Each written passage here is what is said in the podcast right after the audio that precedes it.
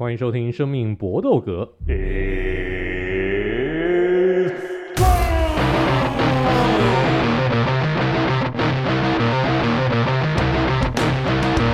我们的 Podcast 专注在 UFC 综合格斗上面。那我们今天的这个好朋友，我们还是来问一下他们的近况。首先，Eric，听说最近被合作厂商弄得相当的皮那个毛不顺啊。Hello，各位朋友，大家好。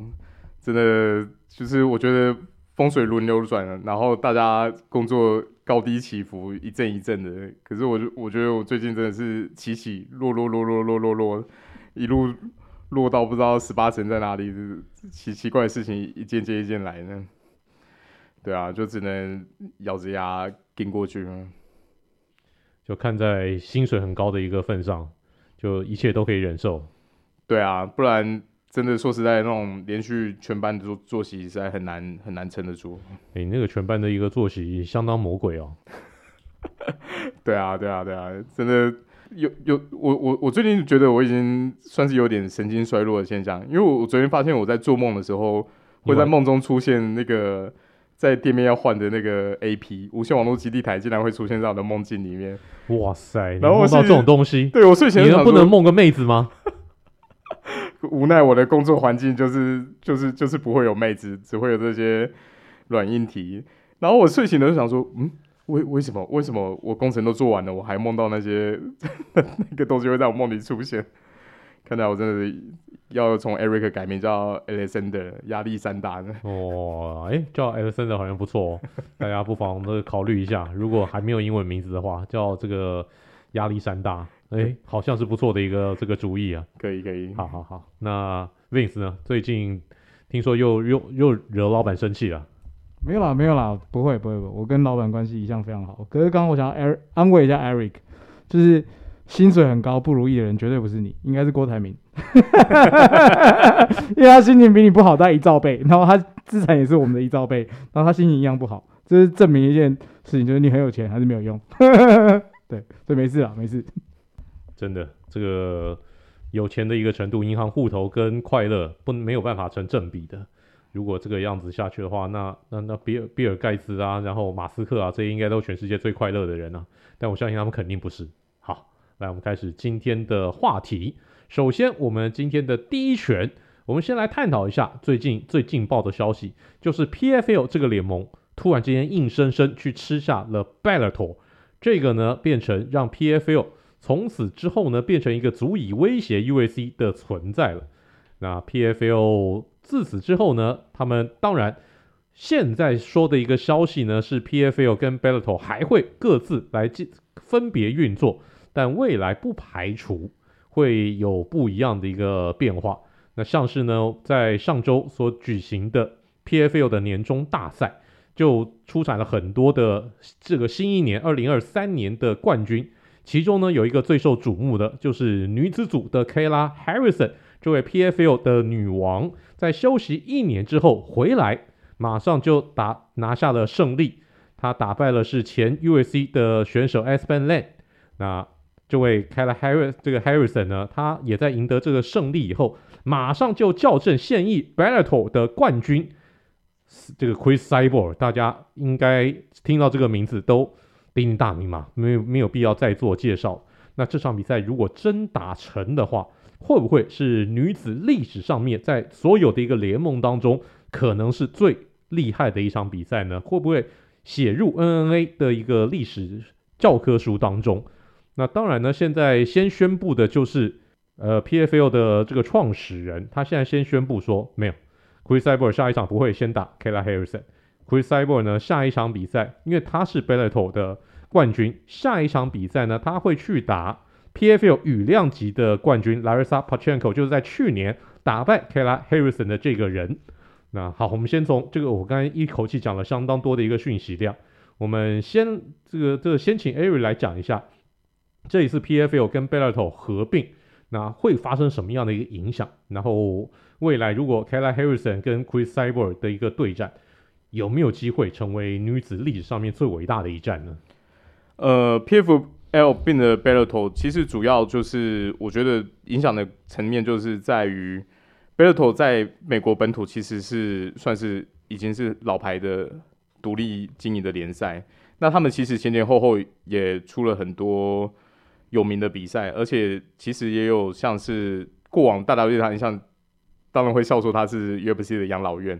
可是不可讳言的就是，他其实在接受了很多过往 UFC 的明星选手以后，还有没办法加入 UFC 的像 Fredo 那一类的选手以后，也是让他的声势慢慢的起来，而且也累积了很多很算是蛮蛮经典的比赛。因为很多当初的梦幻对决在 UFC 没办法实现的，其实到最后是在 Bellator 才有办法成真。现在 PFL 其实以一个算是后起之秀，嗯、然后把一个正老牌的品牌并下来，我觉得对 UFC 来说算是一个。警讯，因为毕竟 UFC 虽然现在稳坐第一品牌，可是他们合并的呃公司是 WIE。那 WIE 大家都知道是表演艺术，是是个表演性质比较大的，你可以把它当做也是一个 series，就是一个影集剧集来看。你纯格斗联盟，大家自己也都知道说 UFC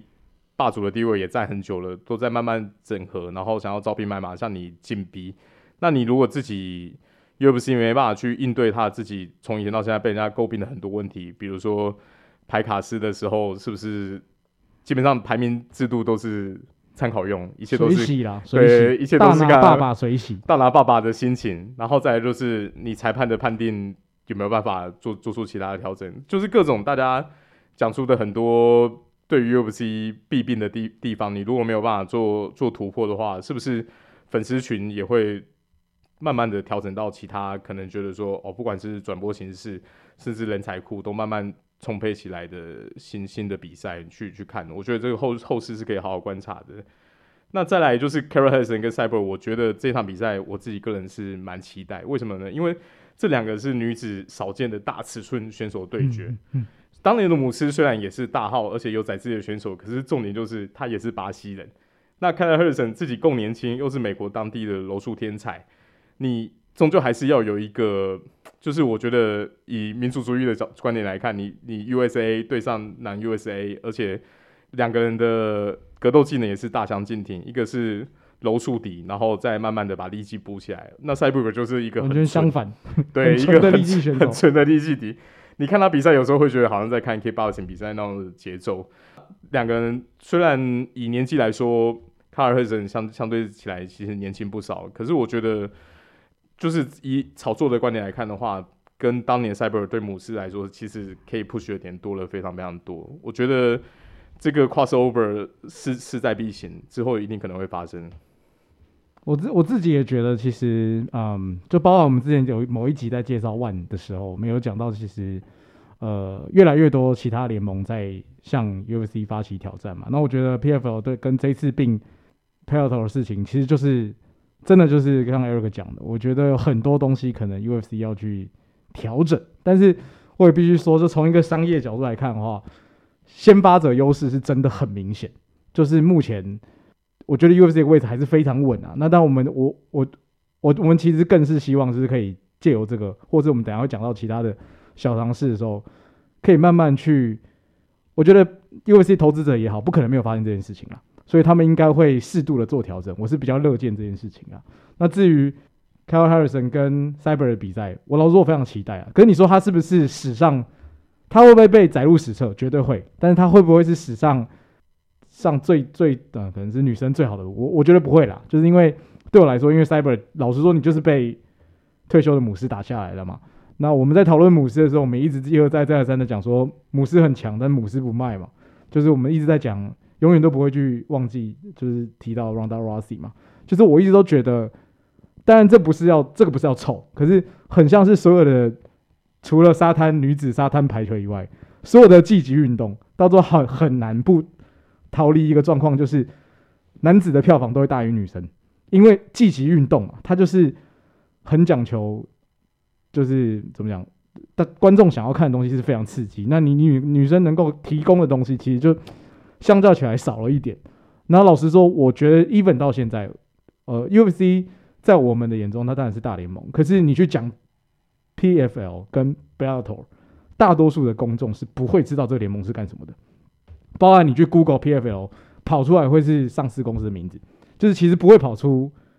就是这个联盟，我觉得它其实还是偏小众啊。就我这就是为什么我说 UFC 还是占了很大很大的优势啊。对，就是对于很多人来说，UFC 等于 MMA 啊。所以我觉得还有一段路要走了。不过这场比赛我倒是也就是就像 Eric 讲，我是我也是非常期待的。其实 Chris Cyber 他现在呢是拥有一项纪录的，那就是他是历史上面唯一一个横跨 UFC、Bellator、Invicta 跟 Strikeforce 都拿下过冠军的人，历史上面。没有第二个，因为男生不可能打这个 Invicta，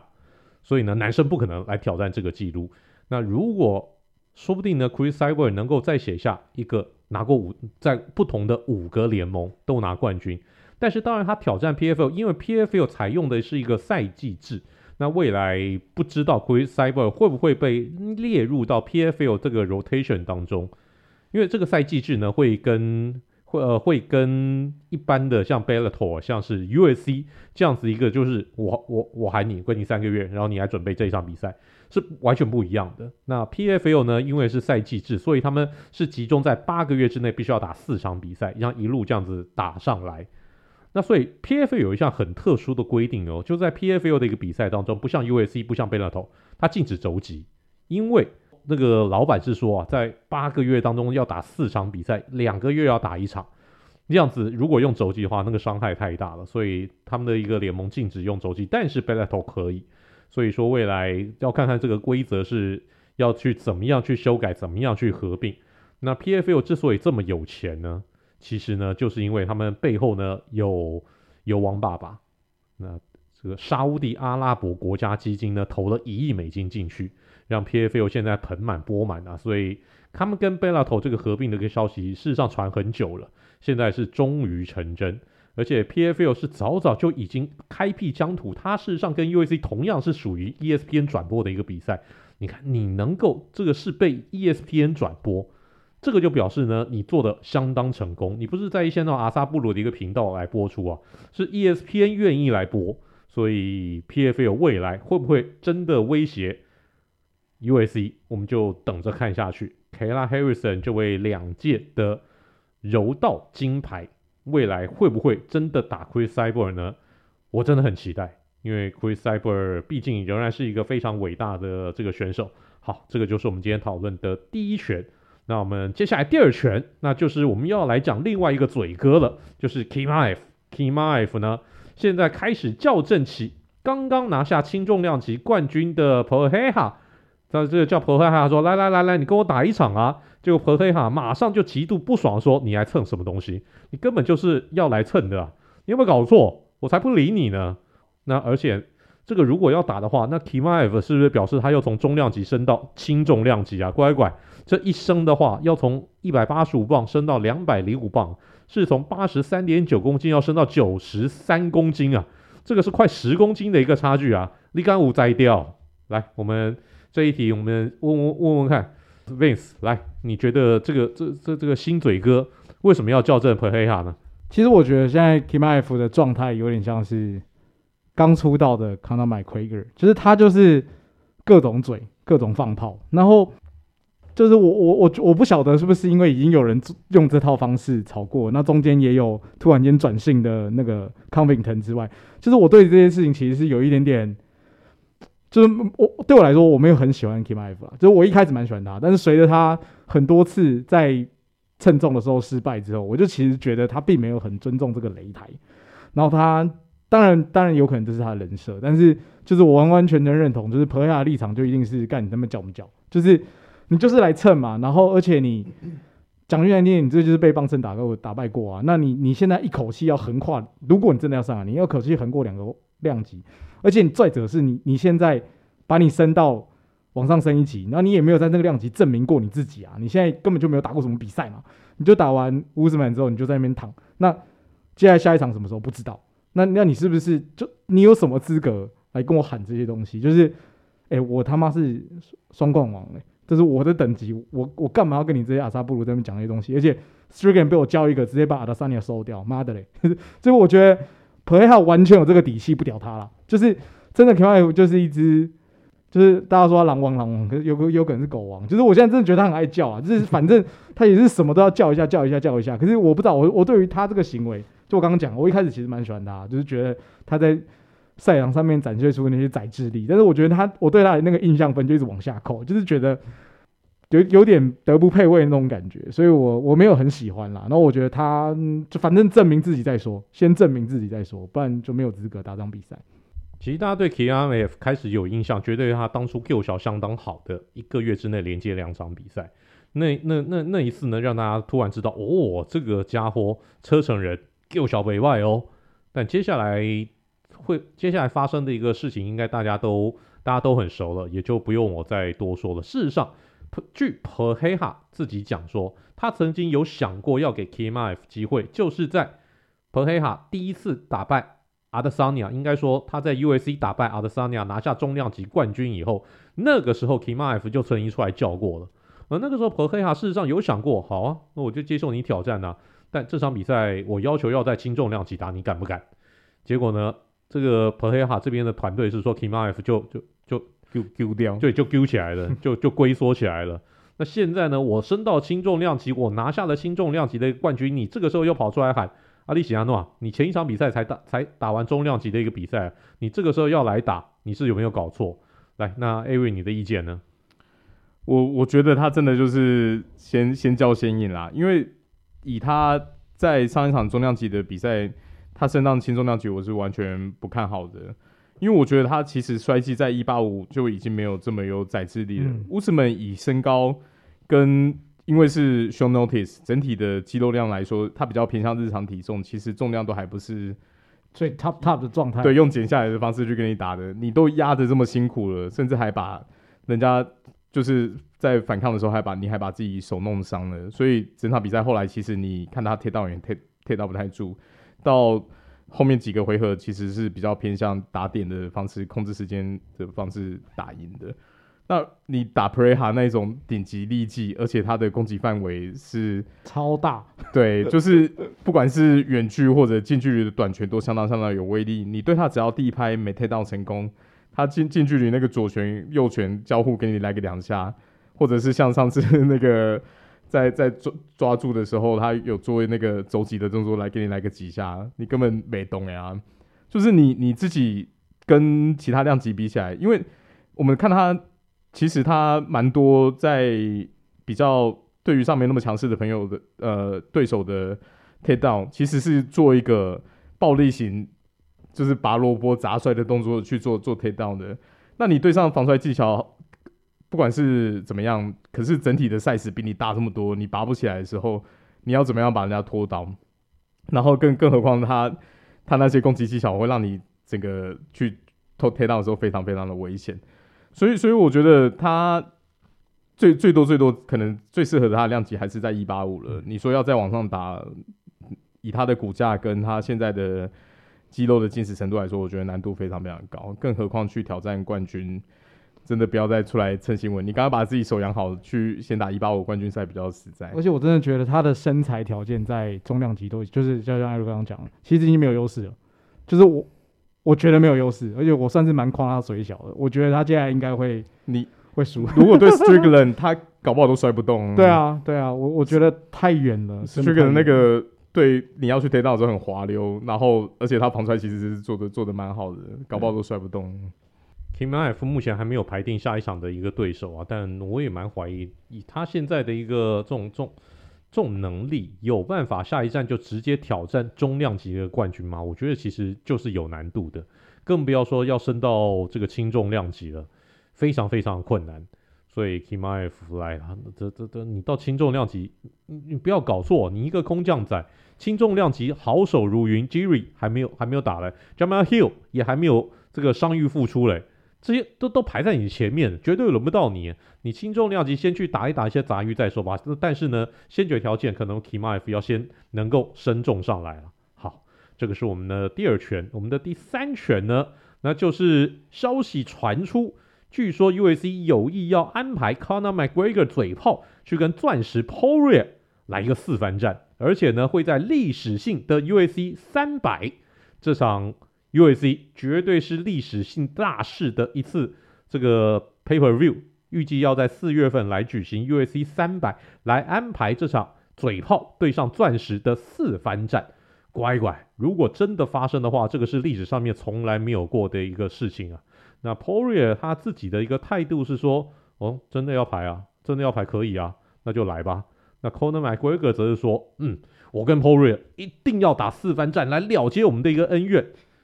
嗯，你不是连输两次了吗？但原本 Conor McGregor 不是说要跟这个老钱 Chandler 来打吗？那 Chandler 怎么办？Chandler 好像就就就像是我这个这个我一个女生没有兵变，然后那个男朋友回来，突然回来以后说你他那个当兵回来那个人说已经不爱我了，这个这这这像话吗？来，这个 Aaron 你怎么看这整件事情啊？我觉得这整件事情真的是荒谬到不知道怎么形容呢。你说有什么意义的话，我觉得就没什么意义啊，就让嘴哥断腿复仇战的炒作而已。可是以实力来说，他比当年他之前那个休长假复出打的那个 Cowboy 难吞多了，那个竞技状态差太多了。我绝对是更看好钻石的，因为在他们两个上一次交手是二一年七月以后，他又打了三场比赛，虽然比赛是呃一胜两败，可是以整体比赛内容跟竞技状态，我觉得。都还是维持的相当好啊！你看不出来，以一个三十四岁的选手，然后这么年轻就在 UFC 征战，完全没有感觉到他的下巴有衰退或怎么样，被会被人家挑剔的点都是他从以前就一直觉得说有问题的点，可是他的优点并没有说衰退到变变缺点啊，那个钻石下巴还是在啊，那跟跟人家换拳的 Q 小也还是在啊。啊你，你嘴哥，你现在连棒称都不一定能打败，你连要钱都不一定能打败，然后你出来炒作这些，我觉得就是真说实在，他真的就是太太太受宠了啦，就是就是一个想要什么爸爸都会买给他的小孩，然后所以，我最近看到他的新闻，这个还不是最荒谬的，最近最荒谬的新闻是爱尔兰不是因为有那个种族议题嘛，有那个拿刀子去攻击小朋友的凶手，然后后来被人家说是。那个中东移民嘛，啊，结果他他们那边爆发一个反移民的暴动，他竟然出来叫叫叫嚣那个首相说：“你你北要我来啦！”我是想说，哇靠，已经自我膨胀到这种地步了，连连什么人家拿出来暴动是因为悲剧催化的，你都会拿来当做自己炒作的工具。你你也泽伦斯基都能当总统了，哇，那还不会在？我是想说，哦，你你也拜托你不要。真的真的不要开玩笑了，我看到那种新闻就就就啼笑皆非啦。不过这很符合他原本就他他的一个思考，一直是偏右翼的那个这样这样的一个思考。而且现在这种极右派在欧洲正值当道，对啊、很多的一个国家，瑞典、意大利，嗯、最新的荷兰，荷兰那个最右派的那个政党，嗯、现在成为荷兰最大党。就是我们之前有提过的，你左右反动嘛，你你极左派起来以后，让你本来是中间偏右的。然后瞬间打到变极右派，可是他们有一些主张，甚至以过往的角度来看，都还是还好而已。可是现在就变成那种意识形态在对决。那所以我我是看到他发表这个言论，我就觉得说，哦，你你你自己的本业先顾好，再来再来扯其他的嘛。就就是我我我是觉得说，以一个不管是 KOL 还是一个 influencer 的角度来说，就是各各种言论都会让人家觉得很烦的、我觉得啊，这个四番战有什么意义？应该要这样讲，陈其贞都已经四十几岁，都还在旅行的意义，所以康纳这样完全符合他的样子，好不好？就是他就是来赚钱的，就是我觉得他很符合他的人设，他很懂炒作啦，就是刚刚在讲他政治的东西，他知道市场要什么嘛，所以真的就是他生生涯早期可能是一个。呃，无名小卒想要靠格斗，然后扭转他的人生，但他到他的生涯后期的时候，他就不是这样想的嘛，就是真的就是换了位置，换了脑袋，然后这是很符合他的样子啊，就是这没有什么不对啊。啊，我觉得他们两个如果打，就是钻石跟他打，干嘴巴一定会输了，就真的一定会输了。干什么东西比有钱的话才会赢啊，对啊。那然后我觉得老钱是真的很可怜啊，可是。他也不是唯一一个可怜的啦，就是历史以来有这么多人想要摸康纳这个金蟾蜍，干你就是摸不到嘛，就是朕不给的你不能抢嘛，你不能要嘛，他妈的，就是大概是这种感觉，所以其实也没有什么好好去哀怨的啦，就是很显然就是我我老实说，老钱跟康纳打，康纳一定赢嘛，我也不觉得他会赢啊，可是他一定是权衡之后说，就算林北这场比赛会输，我跟钻石的票应该卖的比我跟老钱的票还要好嘛。对不对？所以这这个 OK 啦，OK。权衡之下的。对啊，权衡之下结果，那当我是接老钱嘛，那当然是接钻石嘛。所以老钱没什么好说的啦，就是真的，嗯，反正这就是康纳该做的事情。我我我倒觉得这个，嗯，蛮蛮正常的。的确是啊，我不知道有多少的一个这个听众朋友死忠的这个嘴炮粉，但我们现在连我们这三个人里面最最死忠的嘴炮粉 Vince 都已经倒戈了，都觉得钻石一定会赢啊。可惜啊，我们的。网络平台没有投票功能，YT 有，但我们没有办法来跟大家投票。要不然的话，我实在很想让大家来投票，讲一下你的意见。欢迎大家留言好了，那大家用留言来说，你觉得钻石打嘴炮四番战谁会赢？那欢迎大家来广泛的留言，谢谢大家。我这就是我们今天的三连拳。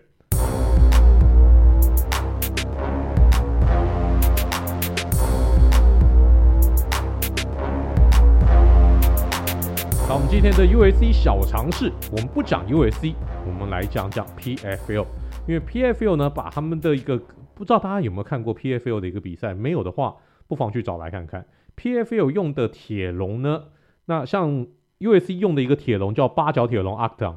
然后 US 的 PFL 用的铁笼呢叫做 Smart Cage，这这这这叫就 Smartphone 那个那个 Smart Smart Cage。这个为什么要叫 Smart Cage 呢？我们请知识王 Ari 来解释一下。好的，那会叫 Smart Cage 的原因就是它这个比赛的铁笼用了非常非常多高科技的东西。那首先当然就是它在摄影机的排列上面非常非常的密集，所以在它选手在换位或分镜的时候，甚至它还有那种像棒球主审是在那个裁判身上的镜头，所以它在某些有张力的镜头上面重播的时候，你真的会感觉到。身历其境，对，拳拳到肉。那再来就是他摆了非常非常多的 sensor。所谓的 sensor 就是你比如说你有看过 L B 你就知道他们有所谓的 trackman，就或者是 game day system，那个是拿来干嘛的？比如说就是会去计算说你挥棒打到球，球飞出去的初速，然后或者就是用那个数据模型去计算可能的落点，然后或者是呃超高速镜头去看球类的旋转。那这类类型的东西在这个铁笼上面都有，所以你不只可以看到超高速镜头打到人的脸的时候在那边战斗跟扭曲的镜头，你甚至可以看到它有什么 sensor，就是比如说挥拳的时候这个拳速多少，然后这个 踢踢击出去的速度多少，它就可以去量化说，哇，你你按那种怎样，这一拳乌拉乌烂，那打到身上乌拉天啊，然后或者是很有趣，他选手身上也有 sensor 去计算说他心率。呃，心肺功能的、啊、对对对对对，还有就是会计算说，哦，你现在受到多少击打，然后你身上大概血条还剩多少，基本上你就可以把它想象成说，我很像在玩格斗游戏，去模拟说，哦，他现在可能哪一部分的受到损伤已经算非常非常严重了，然后他可能再打几下就已经快不行了，就是他会在各方面想要尽量去把很多东西做一些科学的量化以后，提供观众一个很身临其境，然后很。第一手资讯的感受，那那所以他的比赛，说实在，我你如果看过他，比如说在后台那个转播室导播在掌控画面，其实跟一般的运动比赛是相当相当惊人，因为他的镜头真的太多了，然后他的可以做的重播，然后可以做的即时数据的字卡也非常非常的多样，所以所以你有时候在看这个比赛的时候，你会有一种就好像是在看那种科有点科幻比赛的感觉，就是你会觉得说，嗯。跟跟 UFC 那种比较比较比较弱，比较比较怎么讲，就是生猛然后原始的那种方式，说起来是差很多。因为 UFC 你如果仔细看，同样都是八角铁笼，可是你因为比如说像 Fight Night 或者是还有一般的大铁笼尺寸的差异，还有不同地区的转播单位的修面不一样，它的运镜角度有其实有时候会被卡住，然后甚至你会觉得说好像我看不出来选手现在在干嘛。可是这种事情在在看 PFL 是不会发生的，因为他怎么样都可以切到让观众有办法理解这些状况发生，所以我觉得就是不一样的走向啊。其实我觉得这个东西很很炫炮哎，就是我看完之后就觉得它就是高科技之下的产物嘛。然后可能以前在 MLB 或者是在 NFL 就已经有了，然后它可以把它放到，我觉我觉得我本来是很难想象。这种 MMA 这种打击运动可以放这种东西啦，因为我想象的是到底是这些传感器啊，这些晶片啊可能会坏掉。可是，诶，可可能可能就是我科技进步真的太快。可是我当下真的会有一种，看这是我不晓得大家听众的童年跟我一不一样。这像是以前那个七龙珠要跟人家修帕西尊，然后达尔会拿出一个东西拿出来计算对方的战斗力数值，斯考特啊，对对对对，反反正就是他妈战斗力至少八千以上，就是反正什么什么之类这种小，所以我那时候当下就有这种，哎、欸，这其实蛮酷，就是所以漫画讲的都是真的啦，好不好？以后都会发生，就是这个这个，我觉得这个东西其实说不定也是有可能，有时未来说不定大联盟有机会会跟进的东西，因为确实它给。观众的体验是变好的，尤其是在你重播之后，因为我们现场看的比赛，当然当下看都很嗨，因为你 unpredictable。可是你看完比赛，你要看重播的比赛，如果重播的比赛有这些数据分析，我觉得会让观众就是更身临其境吧。所以其实我自己觉得很酷，真的很酷。事实上，PFL 在当初成立的时候，他们就跟 SMT 这家公司，这是一家专门计算运动 data、运动运动这个数据的这家公司合作。然后一起开发出这一套系统，目的就是为了要给大家看出不一样的一个画面。因为说老实话，大家如果同样看看看看棒球比赛，就你你看 M 这个 N NLB，那如果这个这个时候有一个打对台的这个联盟跟我看，哇，那个画面一模一样，那有什么好看的？所以 PFL 是先从转播这一块来进行下手。当然，你在看，如果你是看这个电视，在 ESPN 的一个直播的话，那你看到画面是没有比较没有这些数据会出现的比较少。但如果你是透过什么平板啊这种东西来看的话，你可以点选不一样的一个视角，你就可以看到这些即时数据的这个展现的啊。说老实话，这个这个那那那那真的真的太酷了，真的很厉害。所以你必须要佩佩服 PFL，他们的确是开发了某些视角。让我们在看转播的时候呢，有全新的感觉。你必须要佩服人家的这个想象力啊，真的贫穷限制我们的一个想象力。所以大家真的对 PFL 这个联盟，大家真的可以关注一下。未来绝对，我觉我真的觉得他们绝对会威胁 USC 的一个这个地位。就像当初 NBA，事实上呢，因为有另外一个联盟 ABA 的一个这种出现，所以呢才会让 NBA 开始有了些进步。这个就是我们今天的 USC 小尝试。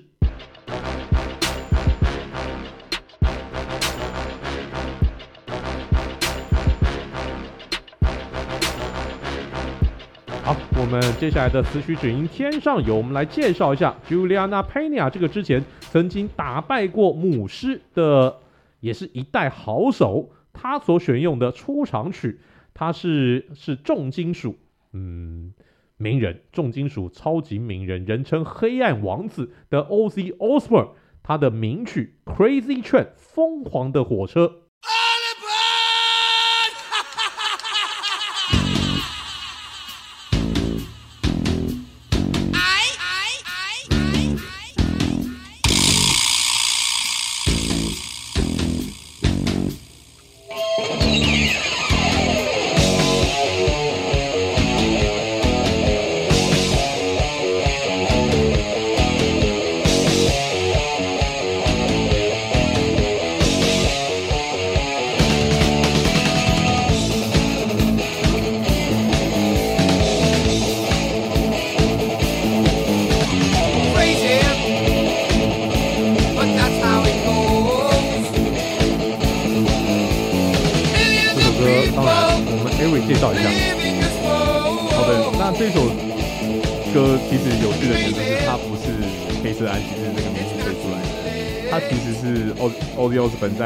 七八年被黑钻骑士炒掉以后，对。单飞的每一张专辑的里面的单曲，那所以以各方面来说，都算是有一个开展性的意义。因为当初黑钻骑士在差不多一九六八年的时候，跟 Tony Iommi 两个人组成以后，其实在美国当地、英美当地都都一开始是很不被看好，因为以以当年年代来说，曲风算是走得太前面，可是他们取得非常巨大的成功。那所以取得巨大的成功，你如果对 Ozzy 这个人有稍微有点理解的话，你就知道他是一个天纵奇才，他的基因真的是万中选一。嗯，因为他从年轻就是酒精、毒品，那各种想得到的东西都是嗑到嗑到极致，然后居然没有倒嗓，对，没有倒嗓，然后没有没有 OD，就是早夭，然后而且而且最最神奇的是，据说他那个很多其他的那种那种歌手。嗯，就是每天要练唱，每天要护嗓。嗯，他从来不用。对，他就是喝到吐，然后宿醉，还是可以继续完成他的现场演出。他完全不用练习，对，就就天生可以唱得出来，真真的真的天生神力。你可以想他一个人从从六零年代，然后一路磕磕磕，应该是用到可能两千年代都还继续在用这些东西，然后还对还安然活到现在，然后还能生得出小孩。对，然后之前他的那个小孩还有屁眼。他他他家族的实境节目就就有一集是他那个家庭医生去检查他的身体，然后出来的结果就发现说，嗯，那么吃喝成这样，然后用成这样，没想到身体还出乎意料健康。所以他会被叫做不死王子、黑色王子，真的是有原因的。他现在已经应该已经快八十、七十几岁，然后还是非常生猛有力的，真的超有趣。那那那这首歌就是他在当初被炒了以后，那被炒了以后，他其实有先创立自己的公司叫 Ozzfest，就是主要是来办音乐季，然后办一些活动。那这个公司后来办的音乐季也非常非常成功，就是他那个太太虽然跟很多。金属团其他大头都有点过节，大家都觉得他是肖博下杂波，可是说实在，真的帮他非常非常多。那个 Sharon，那那他自己个人单飞的这样出了这首歌，就是呃首张专辑里面单曲《Curry Train》。那它的主要的歌歌词叙述是美苏冷战。那诗人就是因为冷战的时候，大家都对于比如说核核核弹啊，或者是各种。世纪末的东西会有恐惧，所以在当时很多的作品背景都是会去想象中那种因为世界末日，对，像比如说那个冲锋飞车队啊，就 Mad Max，然后也疯狂麦斯，对，就是在那个年代出来的，然后也影响了北斗神拳，这个类这类型的世界观，像比如说 Megadeth 在早期的歌曲，基基本上也都是在讲这种大规模杀伤武器对对世界的影响。算是在八零年代很很常见的一种主题，大家对冷战的恐惧激发了很多灵感。那那这首歌的主要的特色还是在一开始前奏的那个 riff，相当相当，吉他真的很屌哎、欸。对啊对啊，就是一个非常非常，他在前奏，然后到转场进入歌曲真正的 riff 那个铺陈的阶段是非常非常有特色。就连我这种外行到不行的人听都会被他前面这段吓到，就说干。对啊，这个手术、啊、什么意思？然后他中间的那个 solo 也是被 Guitar World 就是有选过是史上地球伟大的 solo solo 演出。那整个歌曲说实在，在以 Ozzy 自己单飞的歌曲里面算是非常非常有代表性的，也被很多很多不同的呃歌手 cover。像之前那个我有点忘记他名字，日本的那个天才少年吉他手跟。他在日本就是有自己 YouTube 表演的这个 cover 这个曲目，然后后来就发现弹得很好，Oz o s b o r n 有邀请到他演唱会一起表演，他也是就是就是 cover 这首歌，然后现场跟 Oz 一起演出。那那你那演出就已经看得出来，Oz 已经是有点老阿公那种型的，可是其实歌声都还是有他的魅力跟跟劲道在。我觉得大家可以去找找看那个表演。那说实在他，他真的是奥吉这个人的。生涯意识非常非常多。如果各位朋友对他的一些故事有兴趣的话，可以去 PPTD 的 Rock Metal 版找，因为有有热心网友有去翻译他的自己出的自传。然后你看他的故事，你就会觉得说，你啊，这这这才扯到比扯铃还扯。然后他就是一个就是用一种最荒谬的生活方式一路活到现在的一个传奇般的人物。他因为因为因为因为雷米终究还是最后喝到拜拜的，所以现在我觉得真的是最会搞、最能搞的音乐界是他啦。然后如果是影视界的话，我觉得是那个 Jack Nicholson。Jack Nicholson 也是被被罗宾威廉斯其中一个脱口秀讲过，他就是也是那种不死妖怪型的 的的人物。对啊，那我觉得这首歌经典地位。不用不用怀疑，大家有机会的话可以仔细听听看，它从前奏就非常非常吸引人。我觉得这首歌就是很有能量啦，就是刚刚在讲的时候，就是我觉得前面的前奏很酷，然后呃 Ozzy 的嗓嗓音我觉得很棒，就是听完是一首，就算你没有在听得懂他歌词还唱很小，你都会觉得哇，这首歌拿来健身好适合哦，拿来当做进场曲，拿来所有的运动项目你要放这首歌，我都觉得嗯很适合，就是一个。听完你很嗨的歌，对大家讲，这个吉他手 Randy Rose，他当时呢，其实原本是 Quiet 这个 Quiet Riot 的吉他手，后来被这个 Oz，呃邀去的 audition，然后后来呢，真的就就就成功了。